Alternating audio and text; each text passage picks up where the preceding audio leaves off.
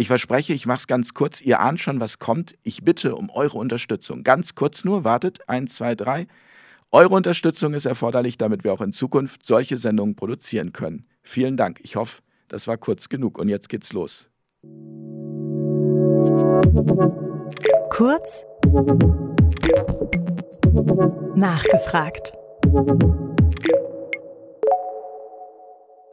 Liebe Community, herzlich willkommen zu einem weiteren Gespräch, kurz nachgefragt hier bei Fair Talk TV. Mein heutiger Gast in Fellbach, Dr. Daniele Ganser. Hallo Daniele, ich grüße dich. Jens, danke für die Einladung.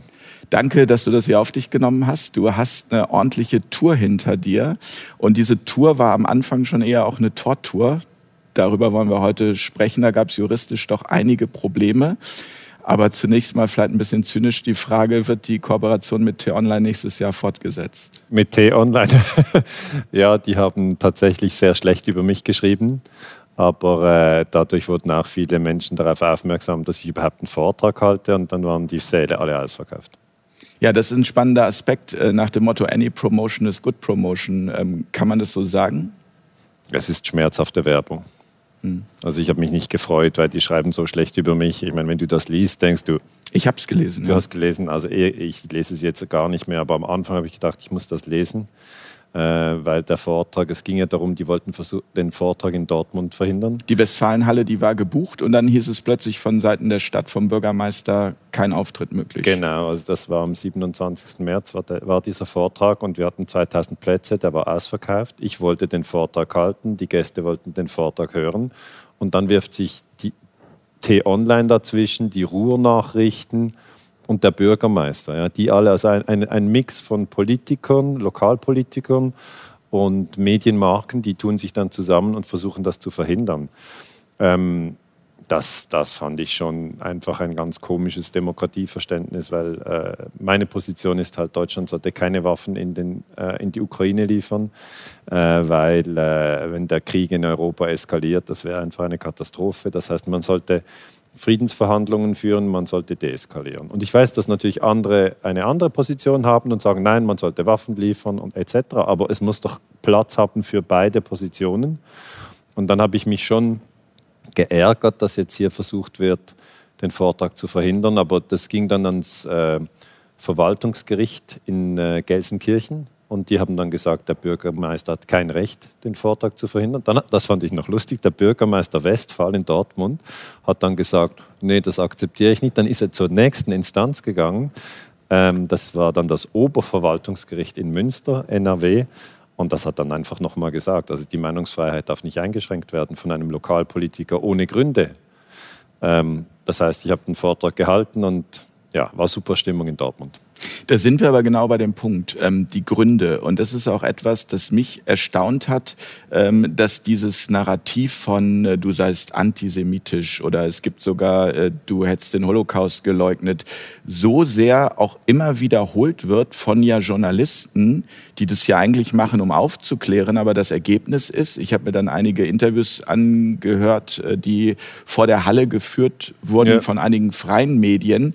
Das wird dann einfach übernommen aber die Dame, die da zum Beispiel interviewt äh, wurde, hat dann auf die Frage, ja, haben Sie denn schon mal einen Vortrag von Herrn Ganser gesehen oder sich damit beschäftigt? Nee, das also noch nie, sondern ich glaube, den Medien ja. war die Auskunft. Und das ist was, wo ich so denke, das ist ja einfach ähm, krass, dass die Medien, die eigentlich glaubwürdig sein sollten, eben hier ja auch mit einem Menschen spielen und ja, ihn diffamieren und ich weiß nicht, schlaflose Nächte bereiten? Nein. Nein, nein, das schon nicht. Ich habe mich einfach geärgert. Aber nee, ich schlafe sehr gut. Äh, ich habe auch eine tolle Familie, tolle Freunde, ähm, tolles Team auch, das hilft, äh, die Vorträge zu organisieren. Aber es ist ärgerlich, wenn, wenn natürlich, ähm, wie soll ich sagen, wenn diese Unsicherheit erzeugt wird. Die Leute, die die Tickets gekauft haben, wissen dann nicht, findet der Vortrag statt. Ähm, andere, die für andere Orte Tickets gekauft haben, wissen auch nicht, kommt er, kommt er nicht, weil der zweite Fall war dann in, in Bayern, Nürnberg. Da kam auch der Bürgermeister und dann hat er gedacht, ja, wenn das der Bürgermeister in Dortmund macht, ja, dann kann ich das ja in Nürnberg auch machen. Und dann hat er uns auch die Halle gekündigt. Und das geht ja eigentlich nicht, weil wir haben natürlich mit den Hallen einen schriftlichen Vertrag. Und man kann nicht einfach den Vertrag kündigen und sagen, du darfst jetzt doch nicht auftreten. Ähm, und äh, da hat sich aber das Blatt jetzt gewendet, weil, weil ähm, das Gericht so klar äh, geurteilt hat, hat jetzt auch heute gerade Nürnberg. Heute ist der 30. März, nur ganz kurz als Info für genau. alle, die das jetzt sehen. Das dauert ja mal ein paar Tage, bis es ausgestrahlt wird. Genau, 30. März äh, 2023 hat auch der Bürgermeister jetzt in Nürnberg eigentlich seine, seine Kündigung zurückgezogen und gesagt, hat nicht gesagt, tut mir leid, aber gesagt, okay, er darf jetzt trotzdem auftreten. Und es geht ja eigentlich nicht um mich, sondern es geht übergeordnet über die Frage, ob man in Deutschland im Moment in einem, in einem öffentlichen Raum sagen darf, äh, Deutschland sollte keine Panzer in die Ukraine liefern. Und ich zeige dann auch den Politikern, die ich für ja, die ich kritisiere, denen zeige ich die rote Karte. Also ich zeige die rote Karte an Putin, weil ich sage, die Invasion der Ukraine ist illegal, aber ich zeige auch die rote Karte zum Beispiel an Obama und Biden, weil ich sage, die haben einen Putsch gemacht 2014 und ich zeige eben auch Olaf Scholz von der SPD, dem Bundeskanzler, die rote Karte, weil ich sage, er hat Deutschland jetzt wieder in den Krieg geführt. Das hätte ein Kohl meiner Meinung nach nicht gemacht. Das hätte ein Helmut Schmidt nicht gemacht. Das hätte ein Willy Brandt nicht gemacht, Deutschland wieder in den Krieg mit Russland zu führen. Und das ist meine inhaltliche Analyse. Und da sage ich jetzt, ist ja die Frage, darf man das, kann man das oder können hier die Bürgermeister, weil es ihnen nicht passt, ja, einfach reingehen und sagen, wir verbieten das und als Begründung, wie du richtig sagst, Lügen nehmen, die durch die Medien verbreitet werden. Weil das ist ja der Trick. Irgendein Medium schreibt etwas Schlimmes über mich, was überhaupt nicht stimmt. Der Bürgermeister sagt, ja, weil es in diesem Medium so stand, muss es so sein. Und einige Menschen glauben sie auch, äh, die meine Arbeit nicht kennen im Übrigen. Und das Gericht hat die Sache angeschaut und gesagt, ja, also die Medien, das ist keine Beweislage.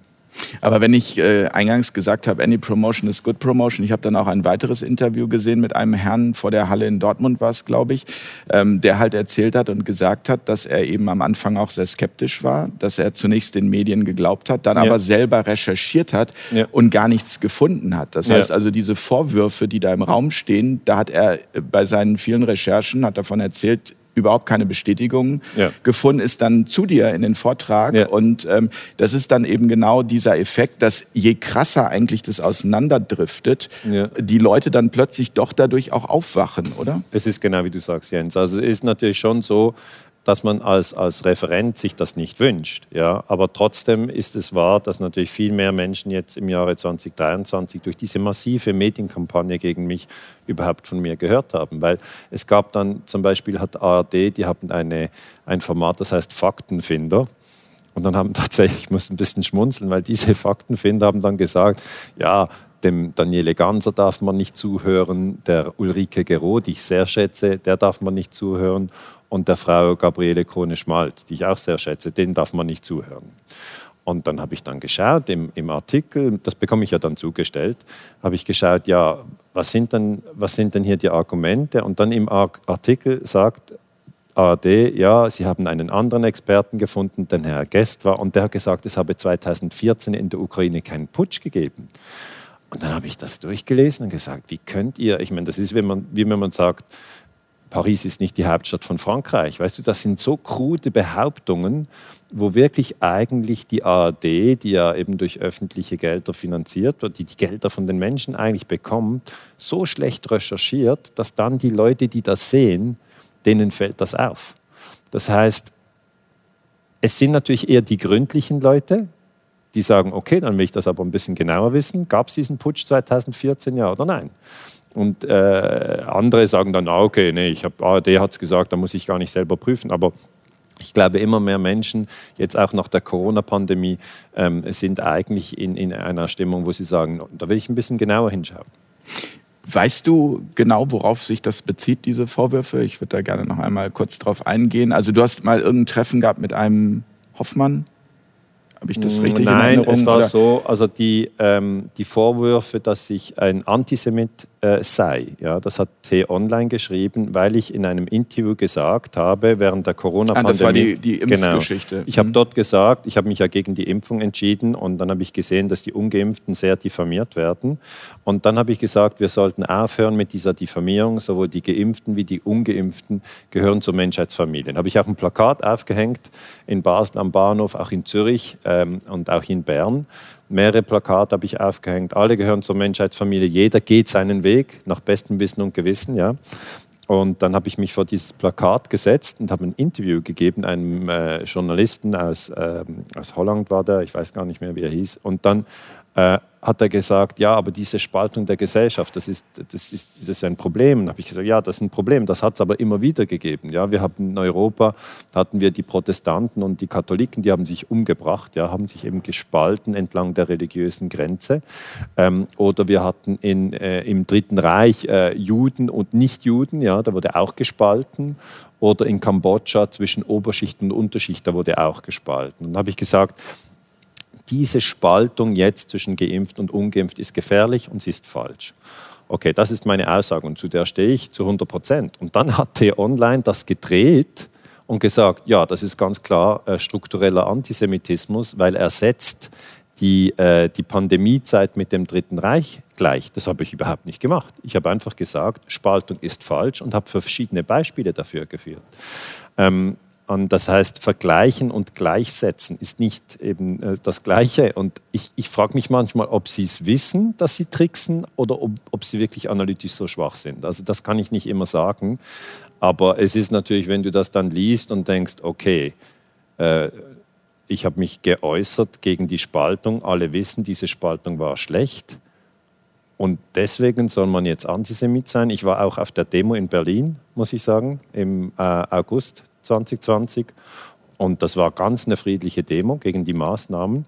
Und danach in den Medien hieß es alles Rechtsradikale. Ja, ich bin auch da gewesen, ja. also und ich habe keine Rechtsradikalen gesehen und äh, das ist auch einfach absurd. Ja, also, das Framing ist einfach, wenn du nicht die Regierungsposition äh, vertrittst, bist du Nazi. Und ja. das, das, das verstehen natürlich immer mehr Menschen und sagen, ja, aber das ist, wie können sie das machen und wie können sie versuchen, die Leute so eigentlich zu täuschen?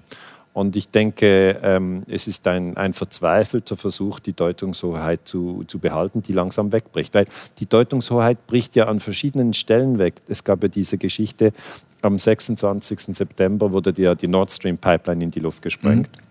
Und dann hat der amerikanische Journalist Seymour Hirsch gesagt, das waren die USA. Und da muss man sich schon überlegen, okay, haben die USA jetzt von Deutschland die Pipelines weggesprengt?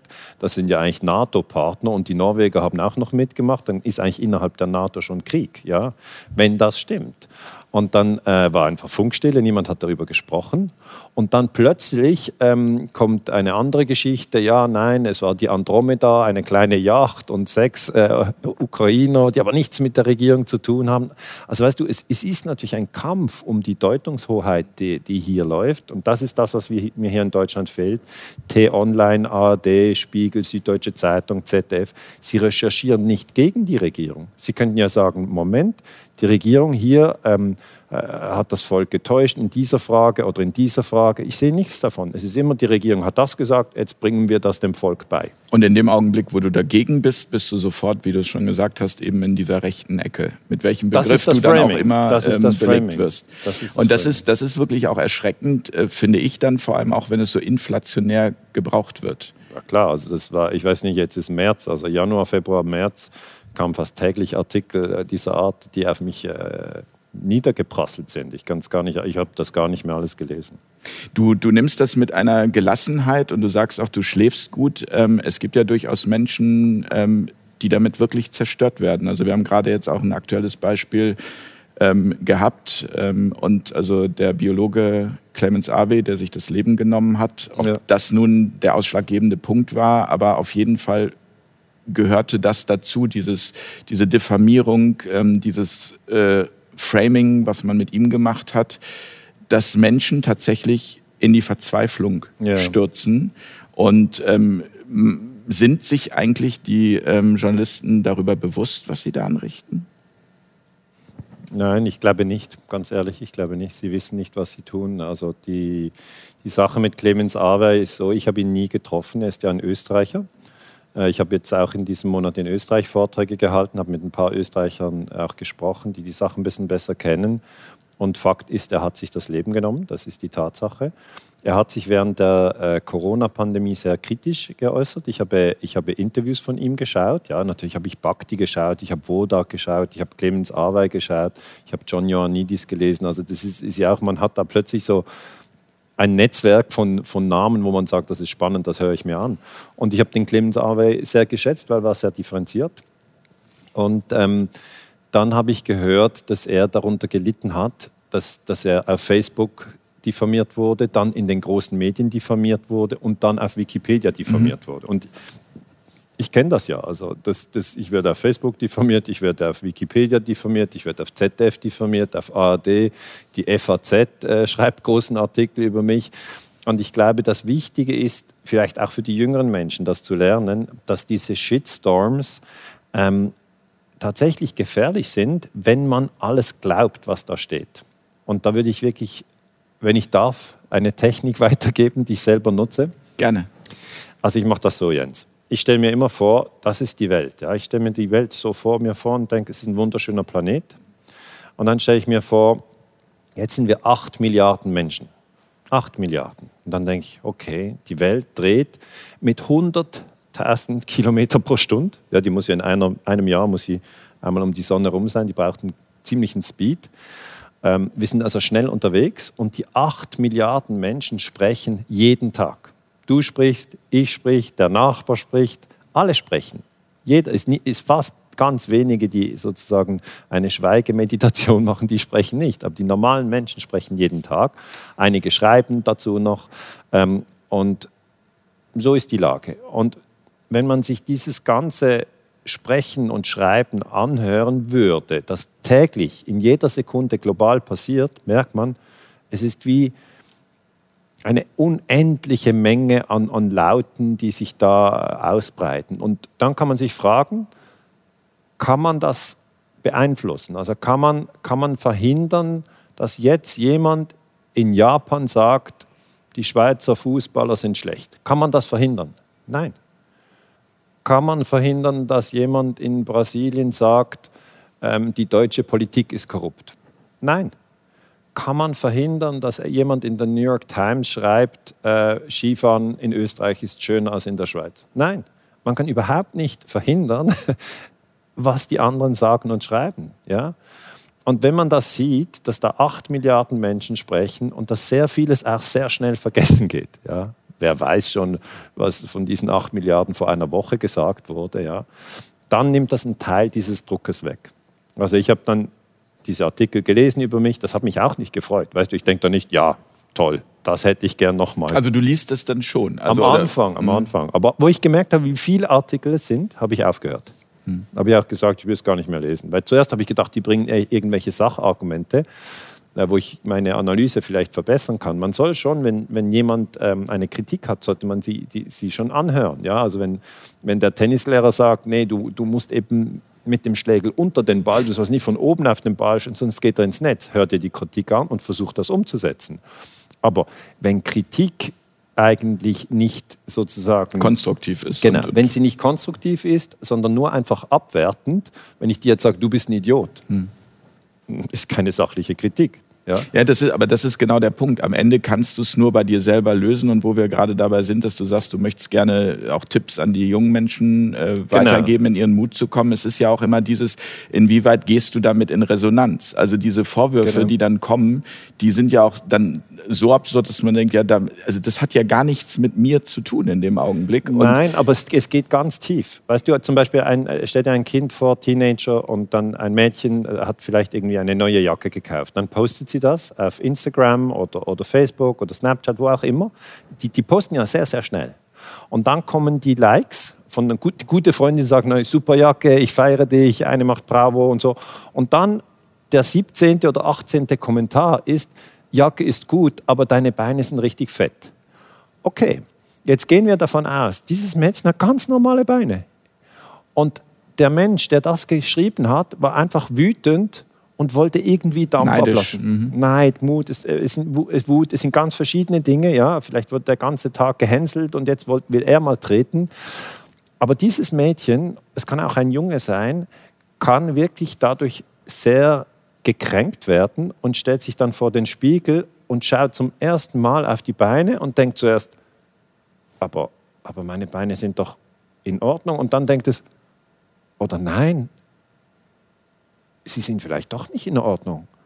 Und dann fängt ein, ein Gedankenkarussell an, das wirklich ähm, sehr zerstörerisch sein kann. Und, und das darum, auch die eigene Schwingung verändert, wodurch dann ja auch... dich total runter. Mhm. Und am Schluss äh, gehst du nicht mehr ins Schwimmbad, weil vor einem halben Jahr jemand das gepostet hat. Und da möchte ich allen jungen Menschen, aber auch allen 50-Jährigen oder 70-Jährigen möchte ich sagen, lasst euch nicht durch Shitstorms in die Angst schieben. Weil das ist ja eigentlich die Angst. Weißt du, wenn jetzt in einer, in einer Gruppe äh, Jungs geht Snowboarden oder? und dann sind sie oben auf dem Berg, es geht schön berab, perfektes Wetter, Pulver und dann sagt einer der Jungs, sagt, jetzt möchte ich euch noch ein Video zeigen und zeigt ein Video über Schädelfrakturen. Äh, ja. Kann ja passieren, mhm. ja, dass wirklich das, das ist schlecht. Du gehst in die Angst, du fährst dann nicht besser.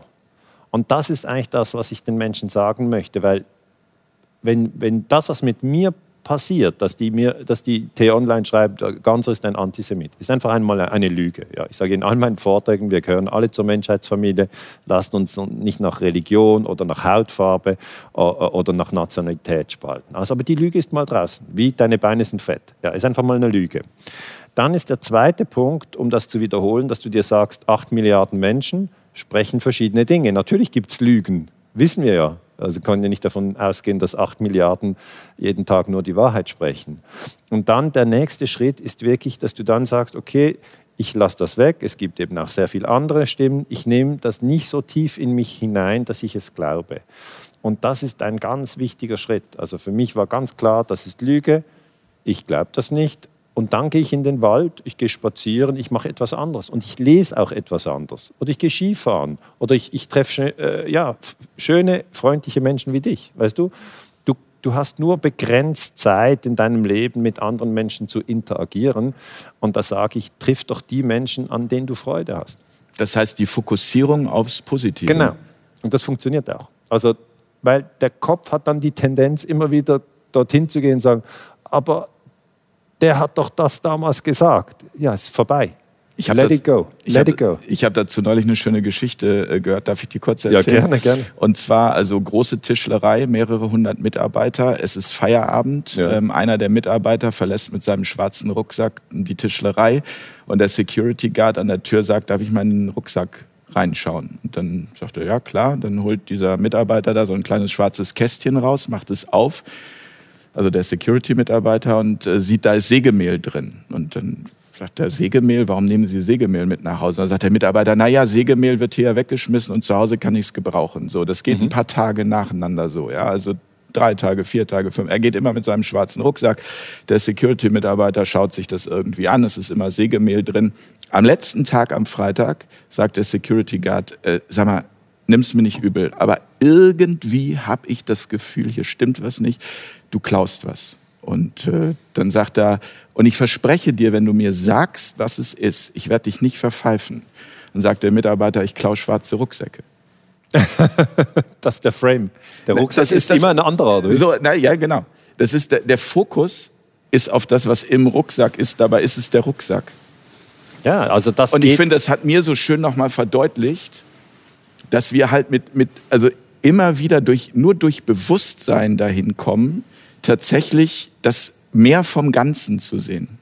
Also ist jetzt auch beim Krieg in der Ukraine unglaublich wichtig, weißt du, weil die Aufmerksamkeit wird ja gelenkt. Und ich sage, es wird im Moment fast in allen Medien so gesagt, dass wenn Deutschland Waffen liefert, dass dann der Frieden kommt. Und ich sage immer, wie seid ihr denn auf diese Idee gekommen? Wenn es so einfach wäre, Frieden zu schaffen auf der Welt, dann müsste man einfach überall hin nur Waffen liefern. Und die Leute kommen dann so ein bisschen in Staunen und sagen, ja stimmt, eigentlich, eigentlich stimmt das ja gar nicht. Aber sie bleiben trotzdem auf dieser Position, weil sie halt sehen, also nicht alle, aber einige, weil sie sehen, dass ganz viele das jetzt glauben. Und dann kommt eigentlich die nächste Schwierigkeit und das ist eigentlich, dass man eine Minderheitsposition vertritt. Ja, eine Minderheitsposition bedeutet einfach, man sagt, ich sehe es aber anders. Ich bin nicht dieser Meinung. Es war auch bei Corona so. Ähm, da habe ich gesagt, also ich, ich vertraue dieser Impfung nicht. Ja, das kann auch zu Schäden führen und überhaupt, ob es denn sicher ist. Der Schweizer Bundesrat hat gesagt, wer geimpft ist, kann das Virus weder bekommen noch kann er es weitergeben. Jetzt wissen wir, Stimmt diese nicht. Aussage war falsch. Mhm. Okay, dann sage ich, ja, ich habe einfach immer ein, ein, ein ziemlich großes Misstrauen gegenüber dem, was die Massenmedien und die Regierungen sagen. Das heißt nicht, dass ich denen grundsätzlich immer alles nicht glaube. Aber ich bin halt so ein Typ, der sagt, ich würde mir gern selber eine Meinung bilden, weil ähm, diese, diese, diese diese Art des Druckmachens, das mag ich nicht. Wenn jemand sagt, du musst jetzt, und dann sage ich, nein, ich, ich will aber zuerst noch nachdenken. Nein, nachdenken ist jetzt nicht gefragt, ich habe schon nachgedacht für dich. Das ist autoritäres Verhalten. Und ich habe das auch gesehen nach den Terroranschlägen vom 11. September. Da hat man die Bundeswehr nach Afghanistan geschickt. Ja. Die haben 20 Jahre dort gekämpft illegaler Krieg, völlig illegal. Man stelle sich vor, die Afghanen wären 20 Jahre in Deutschland gewesen. Ähm, und was war denn die Basis? 9-11. Da habe ich gesagt, ja, aber 9-11, das wurde ja gar nicht richtig untersucht. Und da hat man wieder extrem Druck auf mich gemacht und gesagt, ja, Sie sind zwar Historiker und ja, aber das ist jetzt ein Thema, das möchten wir nicht, dass Sie das untersuchen. Das heißt, ich habe schon, es ist nicht jetzt erst mit, äh, mit dem Ukraine-Krieg, sondern es war auch bei Corona und zwar auch bei 9-11, habe ich immer wieder gemerkt, dass einige versuchen, Druck zu machen und eigentlich versuchen, eine gründliche Recherche zu verhindern. Und das finde ich wirklich schade.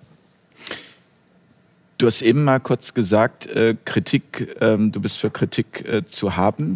Ja. Also ähm, dir wird, ich habe mal so ein bisschen noch recherchiert und geschaut, was man dir noch so alles vorwirft. Ähm, du siehst du, die Dinge darfst, zu einfach. Du darfst alles ja, du, du, siehst die Dinge zu einfach durch deine rhetorischen Suggestivfragen. Das sei Manipulation. Fangen wir mal mit dem ersten an. Du siehst die Dinge zu einfach. Zu einfach. Ja, ich sage tatsächlich, wir sollten uns nicht töten. Ist das zu einfach? Ich finde, es ist die Wahrheit.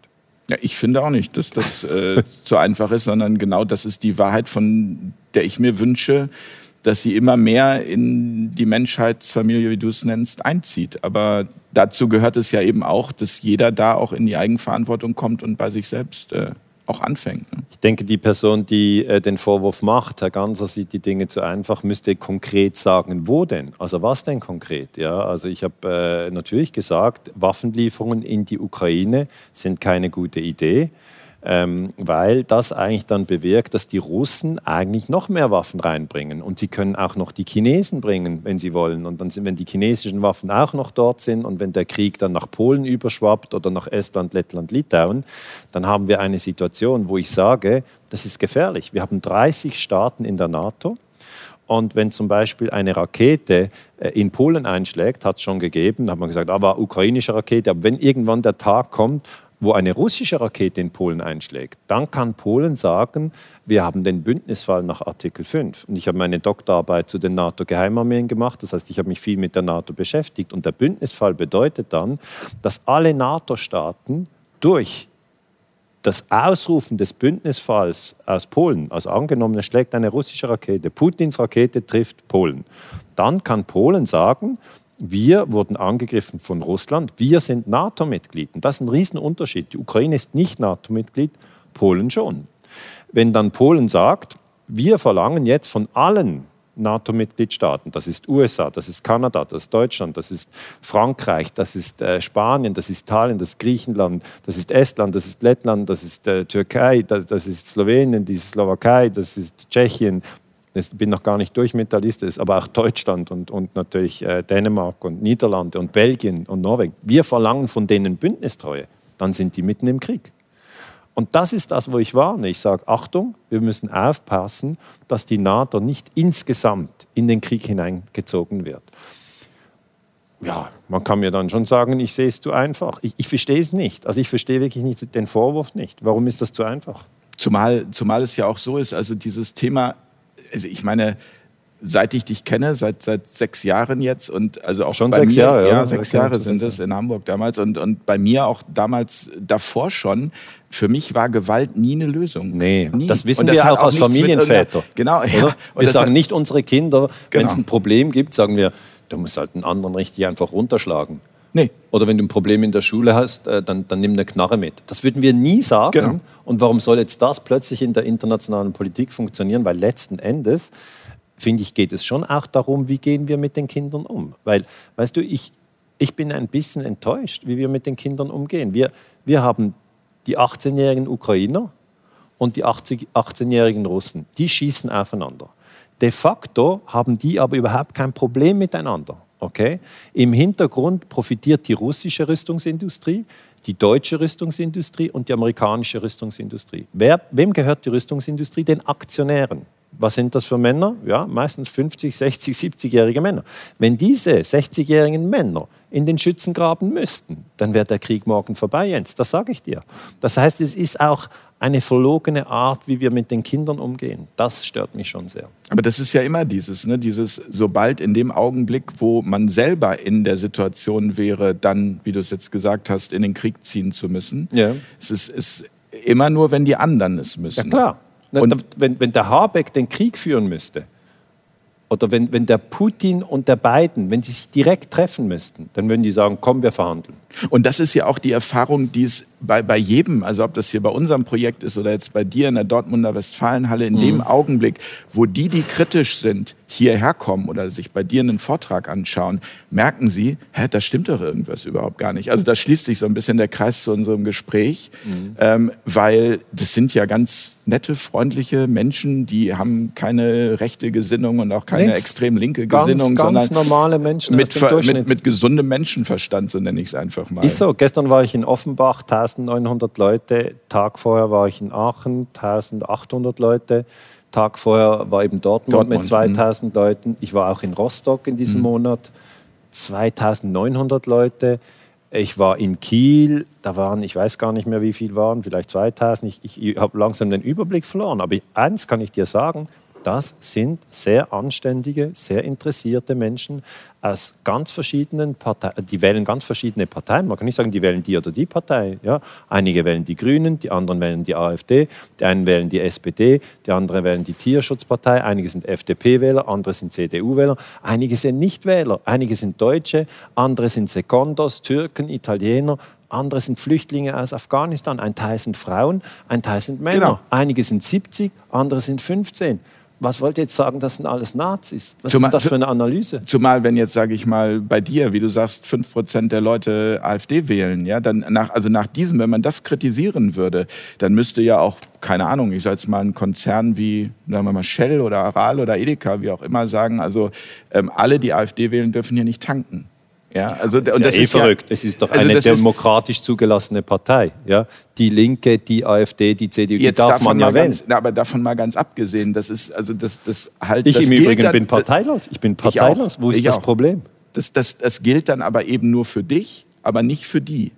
Aber das ist dieses Bevormundende und das lehne ich eben strikt ab. Also mein, mein, meine, mein Anliegen, auch mit den Vorträgen und mit den Büchern und mit den Videos, ist immer, die Menschen zu stärken. Und, und das ist auch schön, dass wir es hier so direkt ansprechen können, weil ich bin wirklich der Meinung, man darf sich nicht durch Diffamierung einschüchtern lassen. Ja? Und ich möchte mit meinem Beispiel zeigen, schaut her, ich werde diffamiert. Ich lasse mich nicht einschüchtern. Ich könnte ja sagen, jetzt mache ich keinen Vortrag mehr. Doch, noch einen.